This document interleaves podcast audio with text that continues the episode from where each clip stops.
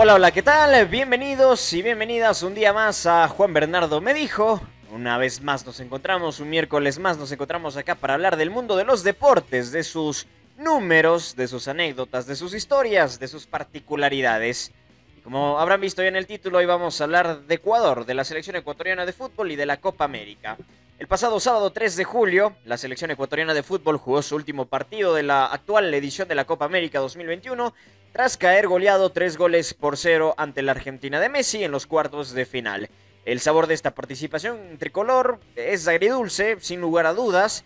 Para muchos es bastante agridulce. Me incluyo en el grupo de los que eh, sentimos a esta Copa América más agria que dulce. Y yo creo que la gran mayoría lo siente igual. Pero yo creo que nace la pregunta y es importante que la charlemos, que la conversemos. ¿Fue un fracaso de Alfaro y sus dirigidos esta Copa América? Yo creo que hay muchas cosas para el análisis y para el debate, pero antes Juan Bernardo tiene algo que decirles. Arrancamos.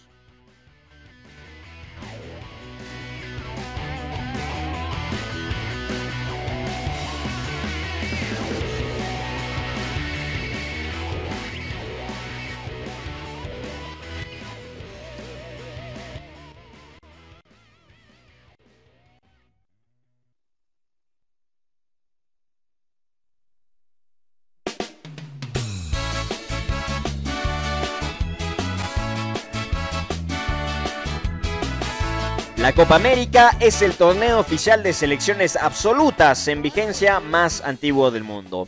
Abramos un pequeño paréntesis. Antes de la Copa América se había disputado en 1883 y 1884 la British Home Championship, un torneo amistoso que disputaban las cuatro selecciones de Reino Unido. Este torneo se jugaba de forma anual y se desarrolló hasta 1984, obviamente con pausas durante los periodos de las guerras mundiales. Y antes, otro paréntesis, en 1908 se disputó el primer torneo de fútbol en los Juegos Olímpicos. ¿Por qué este paréntesis? Bueno, porque la Copa América siempre ha sido llamada como el torneo de selecciones más antiguos del mundo, pero hay que mencionar las particularidades. Es el torneo oficial de selecciones absolutas más antiguo del mundo. Porque antes ya tuvimos la British Home Championship amistoso y tuvimos los torneos de fútbol de los Juegos Olímpicos, que en cambio no eran de selecciones absolutas, los conformaban selecciones sub-23. Cerremos el paréntesis y volvamos a Sudamérica. La Copa América se organizó por primera vez entre el 2 y el 17 de julio de 1916, pero cabe mencionar que en 1910 se realizó una edición de prueba. En ese entonces y hasta 1967 se llamaba Campeonato Sudamericano de Selecciones. Esta primera edición se celebró en Argentina como parte de los festejos del centenario de la independencia de Argentina. Se invitó a Uruguay, Chile y Brasil.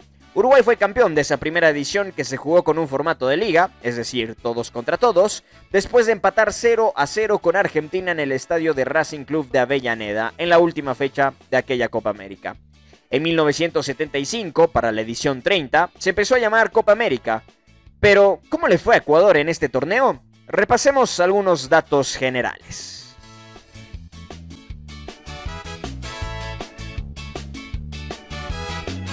La tricolor debutó en Copa América en su decimoquinta edición, en 1939 para ser concretos, cuando Perú fue sede y campeón del torneo.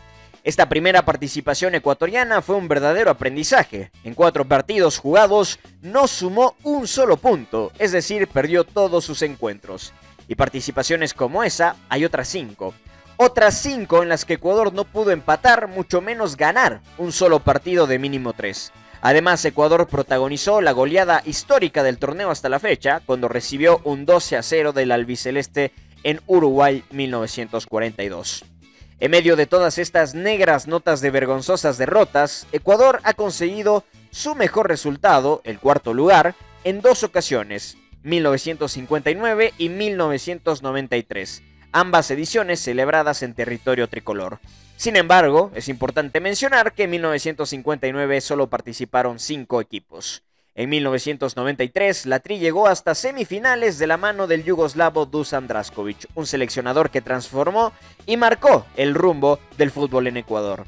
Otra gran participación tricolor fue la de 1997 en Bolivia, bajo la dirección técnica del colombiano Francisco Maturana, cuando la Tri llegó a cuartos de final, instancia que perdió 4 a 3 en penales ante México tras empatar 1 por 1 en los 90 minutos. En esta Copa América, Ecuador cosechó el 67% de los puntos posibles, igual que en la edición de 1993 cuando fue cuarto. Desde ahí para acá, las actuaciones de Ecuador han sido cuanto menos lamentables, pues la tricolor ha participado en ocho ediciones, sin contar esta última de Brasil 2021, y en esas ocho ediciones Ecuador solo consiguió superar la fase de grupos una vez, en la edición centenario de 2016 que se jugó en Estados Unidos. Y sin duda, la más catastrófica participación de Ecuador en este siglo ha sido la de 2019, cuando dirigidos por Hernán Darío Gómez, la Tri se eliminó en fase de grupos, cosechando apenas un punto de nueve posibles y con el escándalo del piso 17 de por medio. Con estos antecedentes y un gran arranque en la eliminatoria, la Tri viajó a Brasil bajo la dirección técnica de Gustavo Alfaro para disputar la Copa América 2021.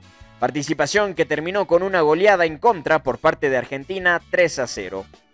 ¿Fue un fracaso?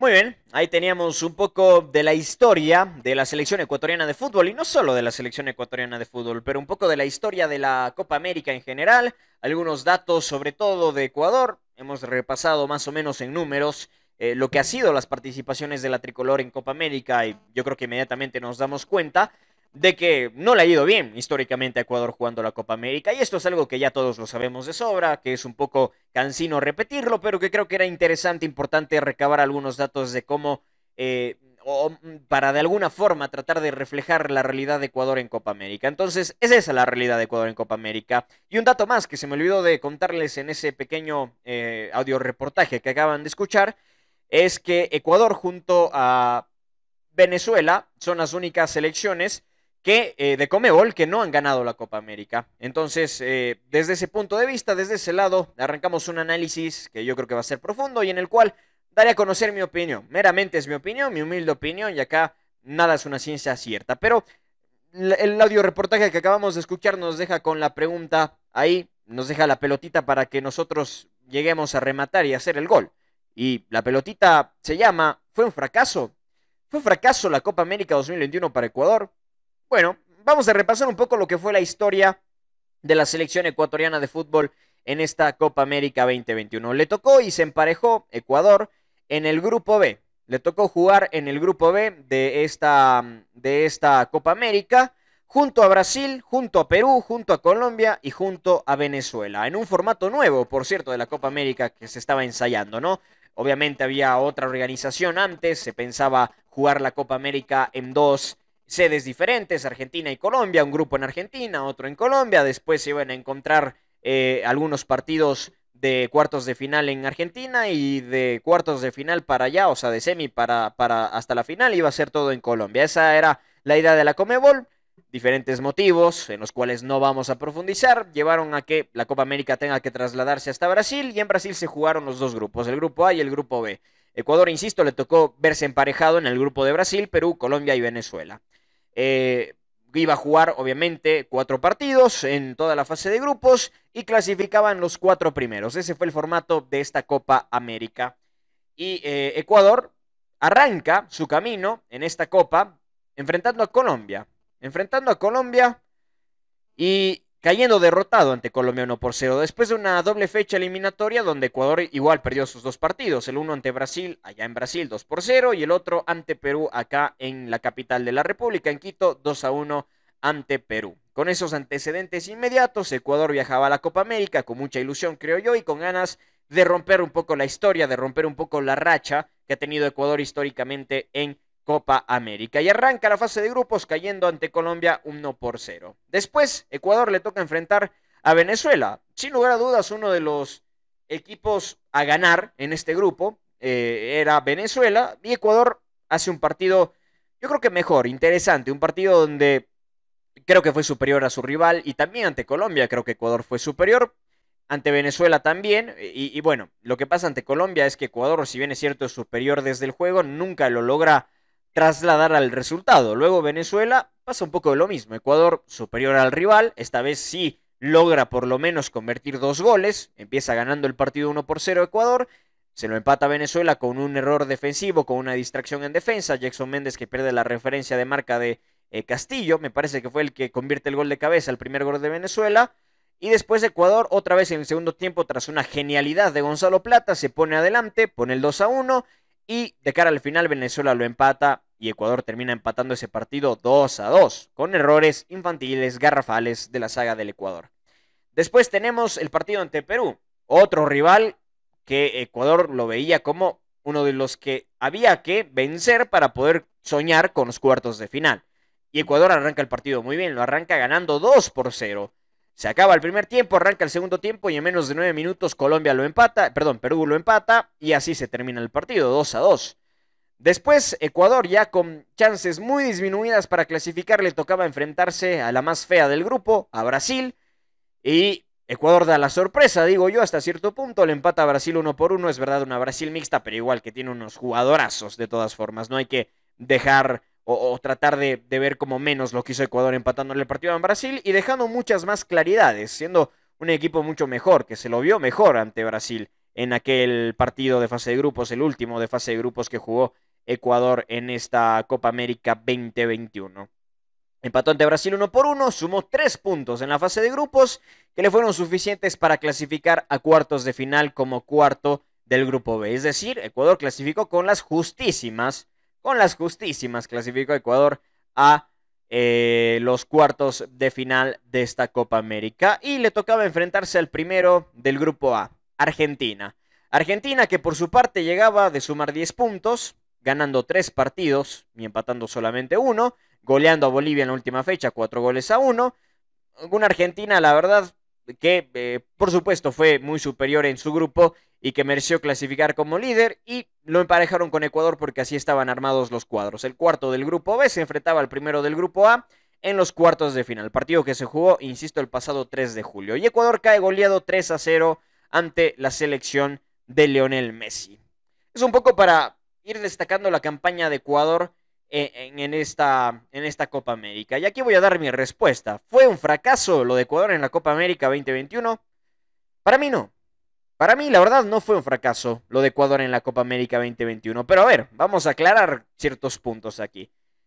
Desde los resultados, es un fracaso. Es un fracaso porque Ecuador se despide de la Copa América sin sumar una sola victoria. No pudo ganar un solo partido Ecuador en toda la Copa América. Entonces, si lo vemos desde los resultados, yo creo que fue un fracaso y es un fracaso rotundo lo que le pasó a Ecuador en esta Copa América 2021. Pero dimensionemos a la selección ecuatoriana de fútbol. Tratemos de darle dimensión a esta selección porque yo creo que le jugó un poco en contra a Ecuador haber arrancado también la eliminatoria, especialmente después de las goleadas, después de haberle ganado 4-2 a Uruguay y después de haber goleado a Colombia 6-1. Yo creo que eso nos dejó a la gran mayoría de nosotros, me voy a incluir en el grupo, de hecho, de los que dijimos, bueno, ya está esto. Tenemos una selección impresionante, de grandes características, consolidada, con una idea de juego clarísima, pero no nos dimos cuenta que era un espejismo. Era un espejismo porque había pasado muy poco tiempo primero y segundo fueron dos partidos en los cuales a Ecuador le salió absolutamente todo. Partidos en donde marcaron hasta los centrales hasta los centrales. Es decir, son de esos días extraordinarios que te sale todo y que Ecuador pudo despachar 10 goles en dos partidos. O sea, es un dato tremendo el de Ecuador, pero es un dato que no va a pasar siempre. Es algo que, numéricamente no ocurre siempre. Esos días perfectos en los que te salen todo no pasan siempre, son, son mínimos, son mínimos en el fútbol. Y desde ese punto de vista, yo creo que esos dos partidos, esas dos goleadas, esos dos resultados, nos desorbitaron un poco a, los, a la prensa, al hincha. Yo creo que desorbitaron mucho e, esas dos goleadas, esos dos partidos, porque nos hicieron pensar en que ya teníamos una, una selección consolidada. Una selección de grandes estrellas que juegan en las ligas top de Europa y del mundo y que vienen cada cierto tiempo a vestir la tricolor y que van a, poner en práctica todo lo que son. Y la verdad es que no tenemos una, una selección consolidada. No tenemos una selección con jugadores de mucha experiencia, mucho menos de jerarquía. Tenemos una selección joven, bastante joven, una selección en construcción, una selección que está apenas arrancando un proceso. Una selección donde la gran mayoría de sus jugadores son sub-23 o al menos eh, menores de 25 años, la gran mayoría. Entonces, tenemos una selección de mucho futuro. Eso es lo que tiene hoy Ecuador. Una selección con muchísimo futuro, pero es una selección que aún no está consolidada. Aún no está consolidada esta selección. Es una selección a la que le falta mucho rodaje. Una selección cuyas figuras no tienen el espacio en sus clubes que tienen las figuras de otras selecciones a nivel Comebol. Analicemos desde ese lado y, seamos honestos y pongámonos la mano en el corazón y digamos, ¿tenemos una selección consolidada? Yo creo que no. Yo creo que de ninguna forma tenemos hoy por hoy una selección consolidada, una selección que, está llena de jugadores experimentados y que todos juegan en las ligas top de eh, Europa y del mundo y que eh, allá van y, desperdician y desprenden fútbol cada segundo que juegan. No es así. Tenemos una selección bastante joven, bastante chica, con pocos partidos en primera categoría, con pocos minutos en este último tramo de 2021. Tenemos una selección así, una selección que está empezando, que se está construyendo y que de a poco tiene que irse consolidando. Y que de a poco tiene que ir consolidándose con la idea que quiere plantear Gustavo Alfaro en la selección. Vamos borrándonos de la cabeza y vamos superando los espejismos de esta tricolor en los meses de octubre y noviembre pasados. Porque fueron eso, espejismos. Fueron ilusiones. Soportadas, apoyadas, construidas sobre fútbol, claro. Construidas sobre Cosas interesantes, claro. Se vio un potencial tremendo de Ecuador en esos dos partidos. En el Ecuador 4, Uruguay 2 y en el Ecuador 6, Colombia 1. Se vieron grandes potencialidades en esa selección. Y fueron dos días en donde a Ecuador le salió todo. Le salió todo, así de simple. Le salió absolutamente todo. Y son de esos días en los que te sale todo. Y que no se repite en cada partido. Y que no todos los partidos iban a ser goleadas. Pero siento que en la hinchada de, de la selección quedó esa sensación después de esos dos partidos que Ecuador era una selección invencible, que estaba ya en el Mundial de Qatar, que iba a ser campeón de la Copa América, y esa no, no era la realidad. La realidad es que teníamos un grupo de jóvenes, un grupo de jugadores bastante interesante, con mucho potencial y con muchísimo futuro. Y con muchísimo talento también.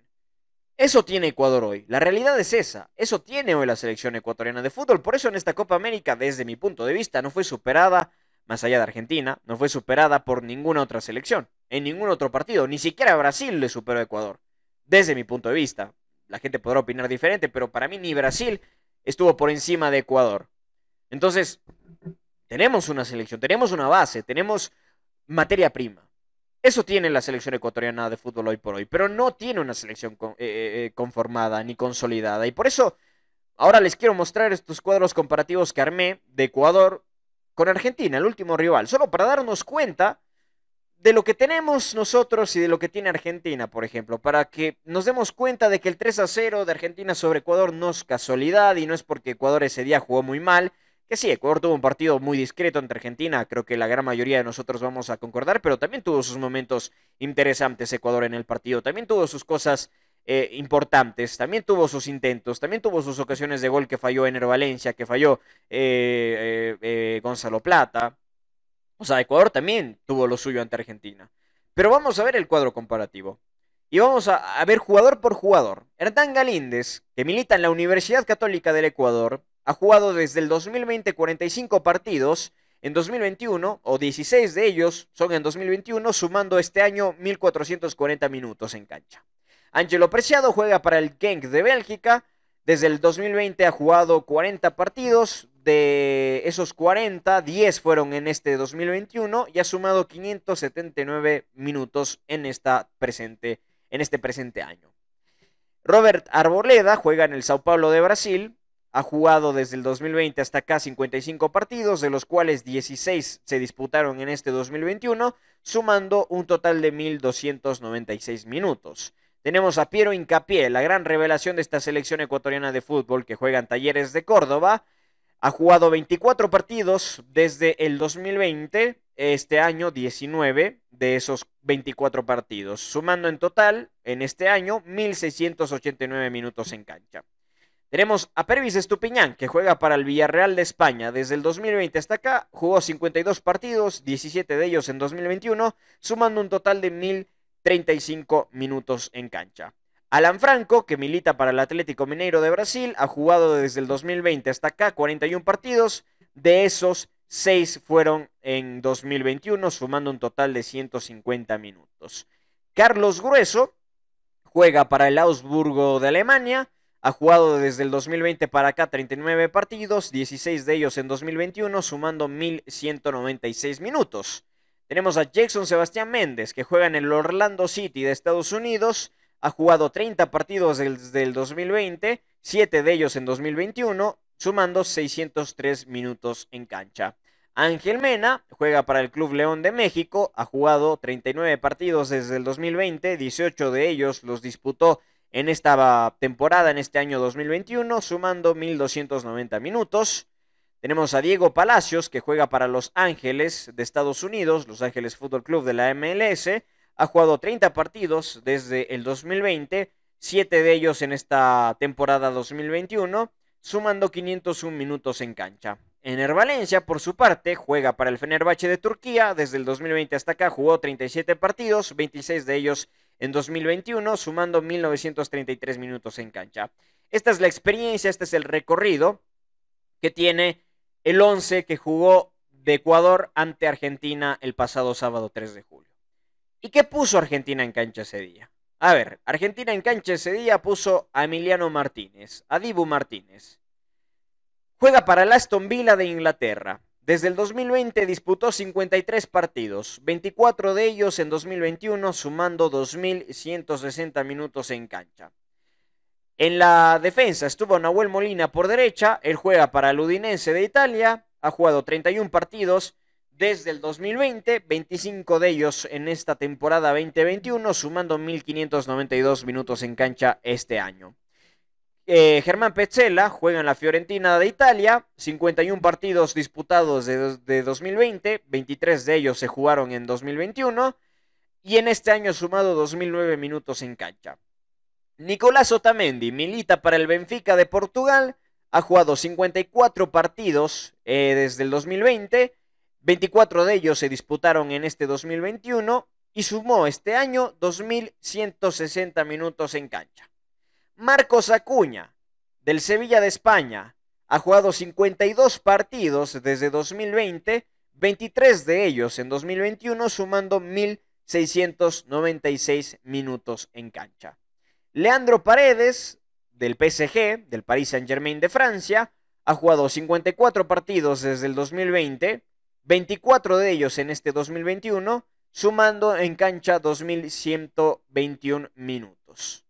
Giovanni Lochelso, que juega para el Tottenham de Inglaterra, ha jugado 28 partidos desde el 2020, 9 de ellos se han disputado en este 2021 y ha sumado este año 632 minutos en cancha. Leonel Messi, que hoy por hoy es agente libre, qué raro suena decirlo, pero hoy es jugador libre, no está ligado al Barça, pero vamos a decir, Leonel Messi solo para meter un poco de drama, ex Barça, aunque va a renovar después de la Copa América, indudablemente va a renovar después de la Copa América, pero hoy por hoy, ex Barça, Lionel Messi, vistiendo la camiseta blaugrana, ha jugado 73 partidos desde 2020, 29 de ellos en este 2021, sumando 2.663 minutos en cancha. Nicolás González, que juega para la Fiorentina italiana, ha disputado 32 partidos desde el 2020, 8 de ellos han sido jugados en este 2021 y ha sumado en cancha 595 minutos. Y finalmente Lautaro Martínez, que juega para el Inter de Milán, ha disputado 47 partidos desde el 2020. En este 2021 ha disputado 28 cotejos y ha sumado 190, eh, perdón, 1933 minutos en cancha. Ahí está, este cuadro comparativo nada más para darnos cuenta de lo que es Ecuador y lo que es Argentina. Tenemos jugadores de mucha calidad, de mucho talento, pero que les falta recorrido. Pero sí está clarísimo. Vean lo que ha hecho la selección argentina. Todos ellos, excepto dos, tienen más de mil minutos en cancha. Todos ellos menos dos tienen más de mil minutos en cancha. Y tenemos a uno, dos, tres, cuatro, cinco jugadores, seis jugadores que superan los dos mil minutos en cancha solo en este 2021. En Ecuador, tenemos a cero jugadores que superan los 2.000 minutos en cancha y tenemos a uno, dos, tres, cuatro jugadores en el once titular que disputaron el partido ante Argentina que no llegan ni a los mil minutos en cancha en esta temporada. Y el resto, bueno, tienen 1400, 1200, 1600, 1000 cerrados, 1900. Ener Valencia, que es el que más ha jugado, 1933. Pero de ahí en fuera, de ahí en fuera, la gran, mayoría, la gran mayoría de futbolistas ecuatorianos no tienen el recorrido de los futbolistas argentinos. Y me van a decir que genio, no es hasta una obviedad lo que estoy diciendo, pero yo creo que la gente a veces no dimensiona esto. Y me van a poner de ejemplo Perú, por ejemplo, ¿no? Que le hizo un partidazo a Brasil y que casi clasifica a la final, para muchos. Pónganse a revisar los datos de Perú.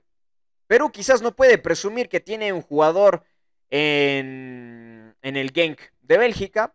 Perú probablemente no puede presumir que tiene a un Gonzalo Plata en Portugal. Probablemente no puede presumir que tiene a un Carlos Dureso en el Augsburgo, no puede presumir a un Pervis Estupiñán que juega para el Villarreal, no puede presumir a un Ener Valencia que juega para el Fenerbahce. Perú no puede presumir eso. Pero Perú, con la gran mayoría de su plantilla, puede presumir un montón de minutos en cancha, un montón de partidos jugados en los últimos seis meses. Ecuador no puede hacer eso. Ecuador no tiene esos datos, porque son jugadores jóvenes, chicos, que están llegando a sus clubes en Europa, otros a Argentina, otros Brasil, otros Estados Unidos y tratan de dar lo mejor de sí. Entendiendo que además el futbolista ecuatoriano viaja a, otros, a otras latitudes del mundo con una desventaja física tremenda, porque acá eh, no se trabaja mucho en el biotipo del futbolista ecuatoriano. Se está trabajando desde que Independiente del Valle implementó sus formativas y ahora se trabaja mucho en el tema, pero la gran mayoría de jugadores ecuatorianos que van para Europa o para otro país, lo primero que tienen que hacer es acondicionarse físicamente, es generar masa muscular, por ejemplo. Eso le pasó a Leonardo Campana en Inglaterra. Llegó a Inglaterra y no jugó. ¿Por qué? Porque le faltaba ganar masa muscular. Por eso, nada más. Y por eso le mandaron a hacer pasantías en Portugal para que pueda ejercitarse, para que gane experiencia y para que gane masa muscular para poder jugar correctamente la Premier League. Y eso le va a pasar siempre al futbolista ecuatoriano porque no hay ese trabajo acá en formativas, porque acá se trabaja de otra forma y hay que ir modernizando y Ecuador está trabajando para ese efecto y se trata de mejorar paulatinamente. Yo creo que las cosas se están haciendo dentro de lo que cabe bien en cuanto a las formativas se refiere en Ecuador. Pero falta mucho por hacer todavía. Y a lo que quiero llegar como conclusión de todo esto es que la Copa América de Ecuador no es un fracaso porque quedaron cosas positivas de esta selección. Y ahora voy a dar mi recuento de cosas positivas que yo saco a limpio de esta selección ecuatoriana de fútbol, de esta tricolor.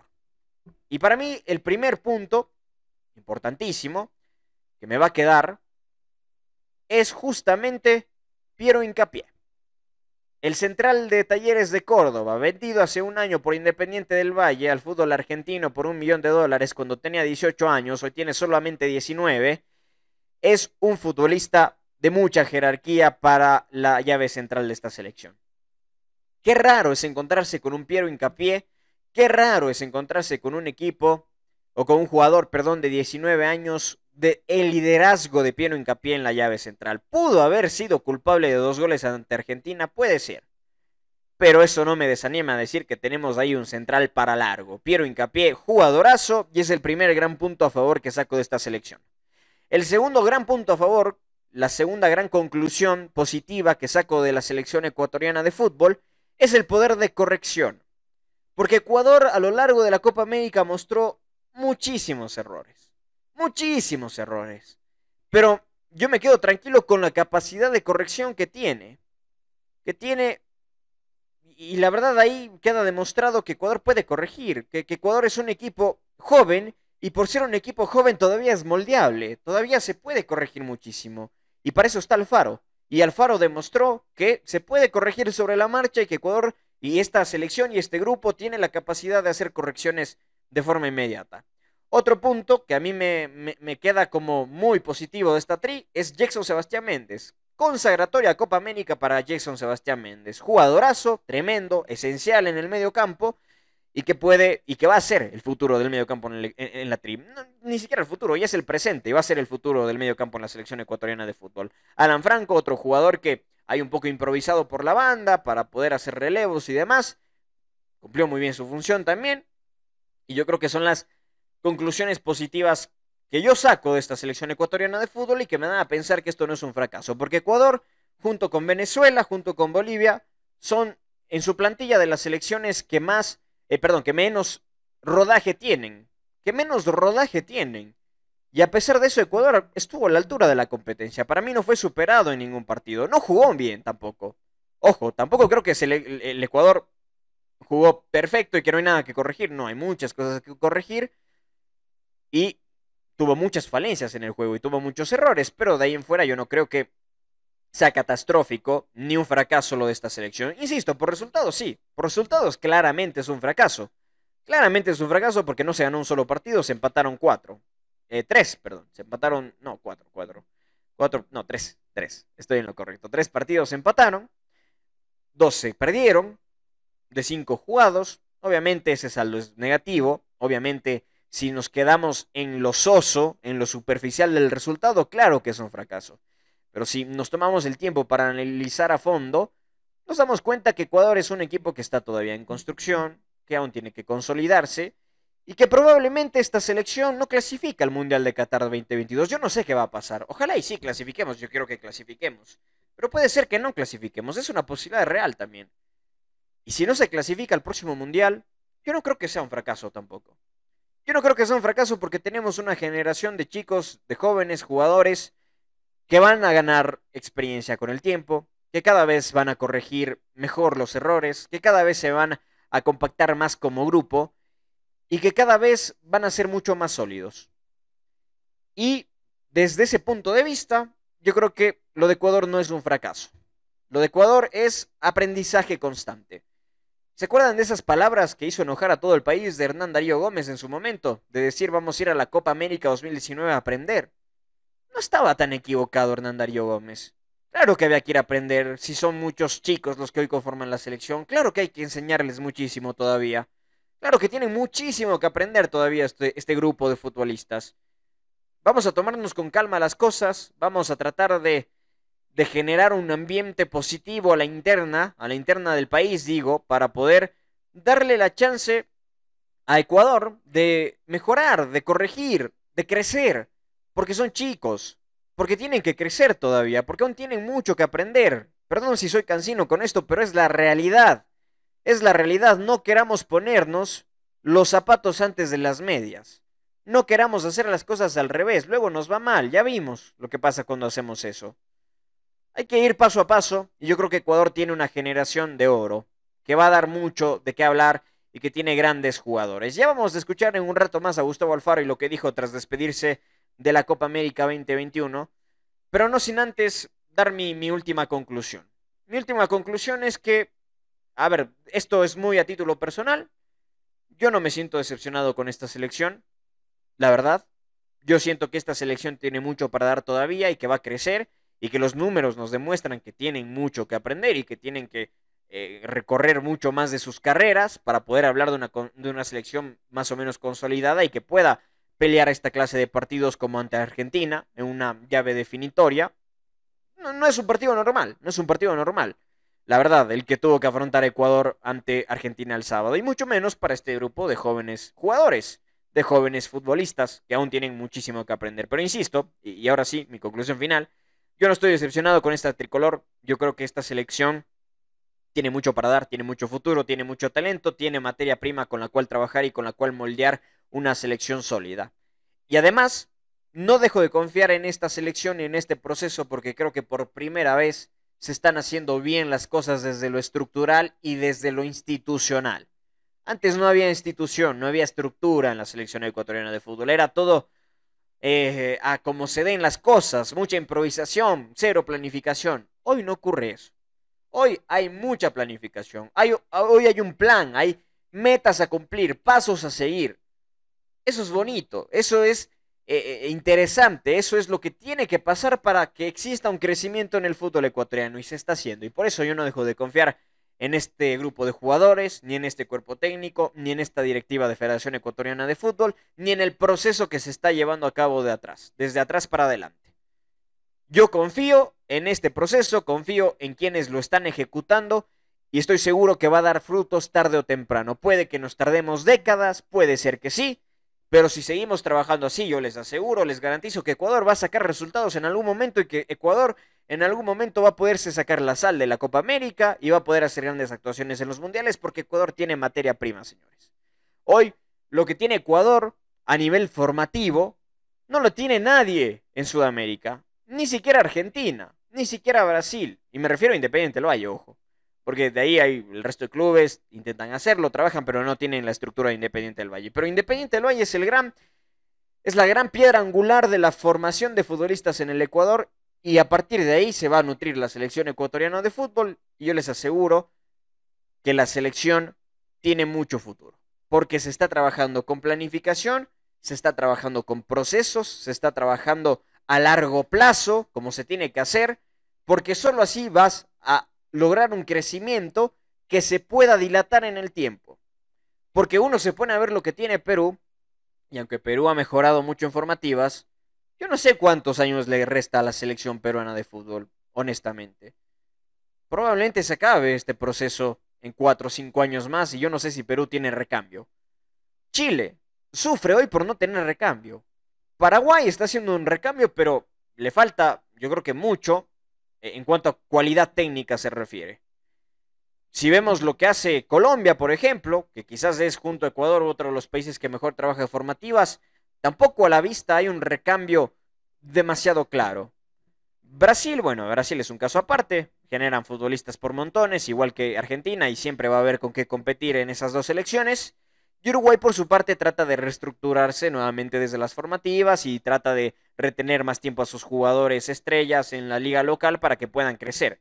Ese es otro punto que a Ecuador le puede estar afectando. Ojo, no lo hemos debatido acá porque creo que es un tema muy extenso y yo creo que habrá tiempo para hablar eso en alguna entrevista con algún especialista de si es que Ecuador está vendiendo muy temprano sus figuras. Puede ser que sí, yo creo que hasta cierto punto sí, pero bueno, ese es un debate aparte.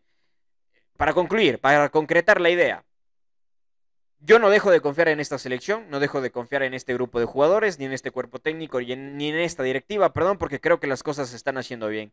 Y no importa, a mí al menos no me importa si no vamos a Qatar. Y no me importa si luego no vamos a...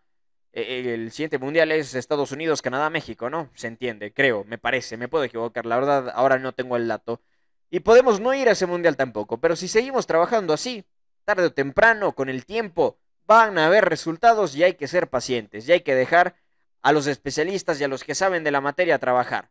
Lo de Ecuador en el Mundial Sub-20 de Polonia de 2019 no fue casualidad.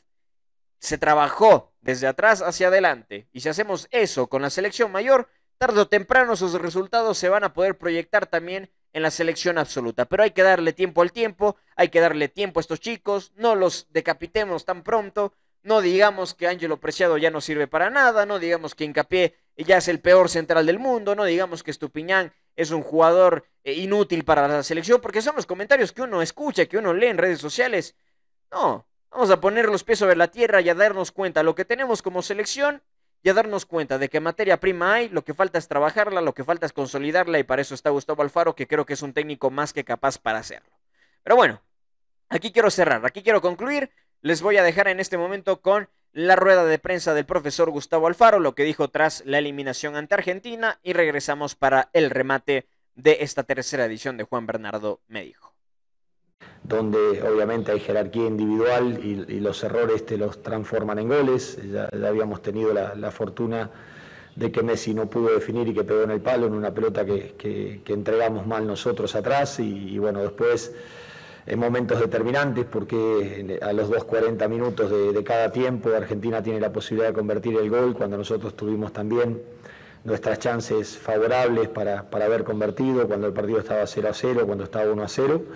Y el final es, esa, esa, sensación amarga porque pone una distancia en el resultado que tal vez no fue la distancia que hubo en cancha, pero eh, es propio de, de la jerarquía que tiene Argentina como equipo y la jerarquía individual que tiene que tiene esa capacidad de transformar los errores en goles. Entonces mm, hemos llevado experiencia, nos llevamos cosas en, el debe, tenemos cosas en el haber también.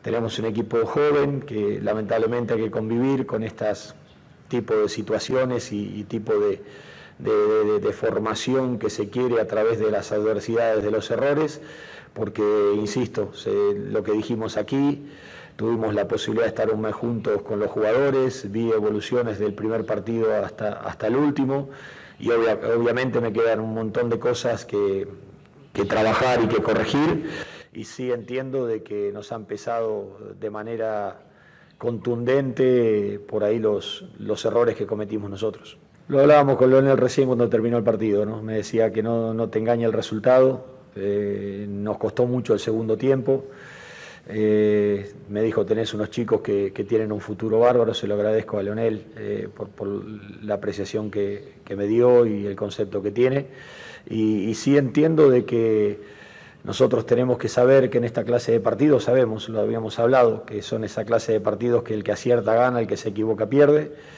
eh, porque hay enfrente esa jerarquía para, para, marcar ese tipo de situaciones y bueno, nosotros nos sentimos en, en, partido a lo largo de todo el partido, a pesar de ir perdiendo 1 a 0 y faltaban 5 minutos cuando intentamos también con, con, un cambio más de, campana poner para, para, tratar de forzar en los últimos cinco minutos el, el, el, empate que lo estábamos buscando porque teníamos pelotas paradas, porque trabajábamos por los costados, si bien estábamos eh, cediendo campo y espacio a jugadores muy rápidos, como más que nada cuando entró Di María y, y tenían a González, Messi y Lautaro arriba, que, que son una amenaza permanente, pero eran riesgos que había que asumirlos y, y bueno, ahí donde Lamentablemente perdemos una pelota en la salida y Argentina puede poner el 2 a 0 y ahí prácticamente liquidó el partido. Pero la respuesta que, que mostró el equipo otra vez en la adversidad fue buena. Eh, lamentablemente hoy no pudimos torcer la, la historia como nos había sucedido en otros partidos. Argentina ganó bien, no se puede discutir el resultado de Argentina. Yo creo que la distancia es, es muy grande.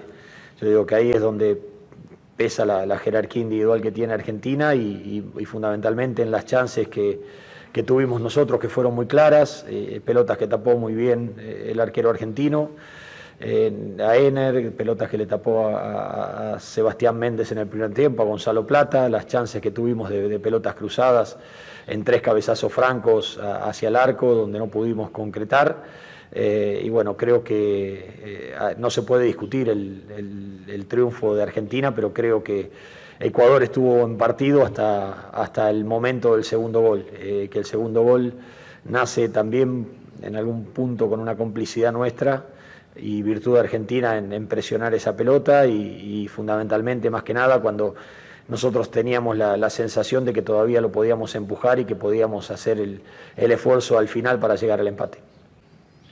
Yo creo que hay que trabajar en esas cosas. Eh, el equipo, eh, yo creo que hubo una evolución desde, desde Colombia para acá, o desde el partido eliminatoria de Perú para acá, o el de Brasil también, en, la capacidad de, asociación, de generar situaciones. Nos está faltando terminarlas. Eh, yo estaba viendo esta mañana una estadística que Ecuador era el equipo que, defendía más alto junto con Brasil en, en distancias cortas y que era el equipo que más recuperaba pelotas en, en, presión después de dos segundos cada vez que perdía la pelota. Yo le decía a los jugadores que nos faltaban eh, achicar ese margen de error, de, de, de no cometer errores en, en, en, zonas decisivas del campo y fundamentalmente incrementar la, la, la, la, capacidad de generación de situaciones para cerrar ofensivamente lo que el equipo podía llegar a generar.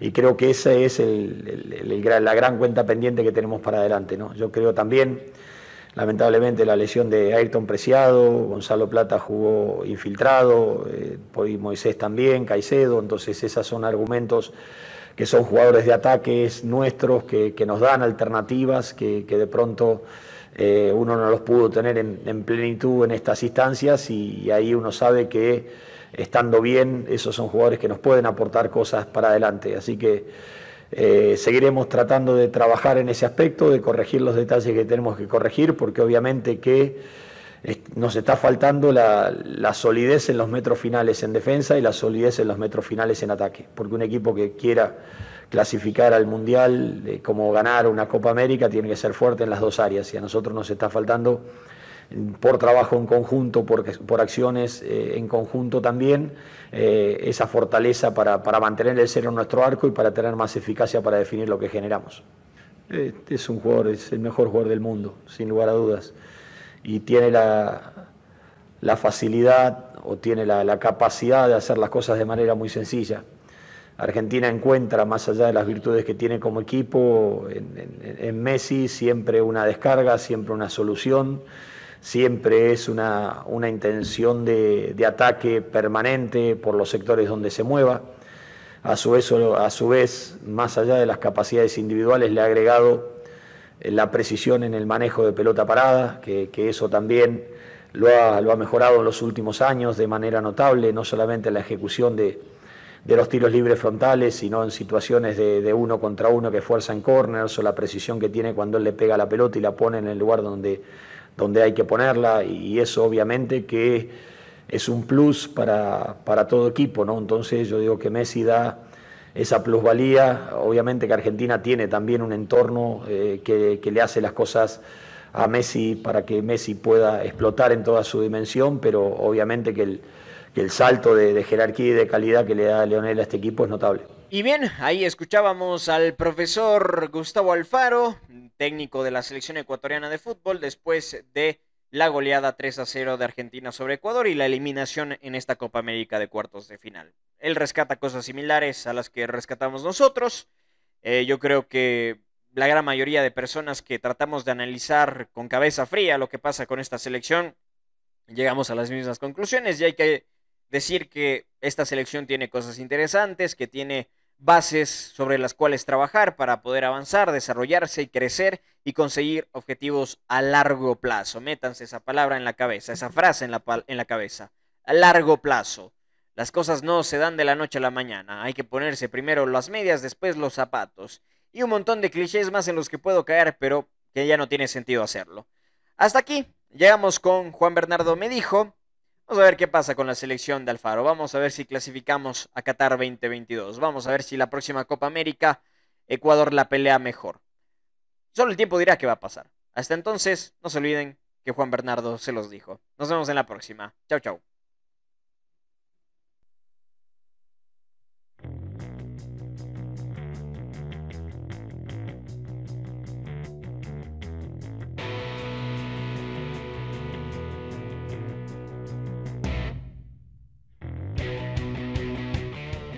Esto fue Juan Bernardo Me Dijo, un placer haber compartido como cada semana con ustedes. Les pido que compartan este episodio a través de sus redes sociales, que lo compartan con sus amigos para que más gente se entere de Juan Bernardo Me Dijo. Nos reencontraremos el próximo miércoles con más información, con más deportes, con más anécdotas, con más historias, con más estadísticas.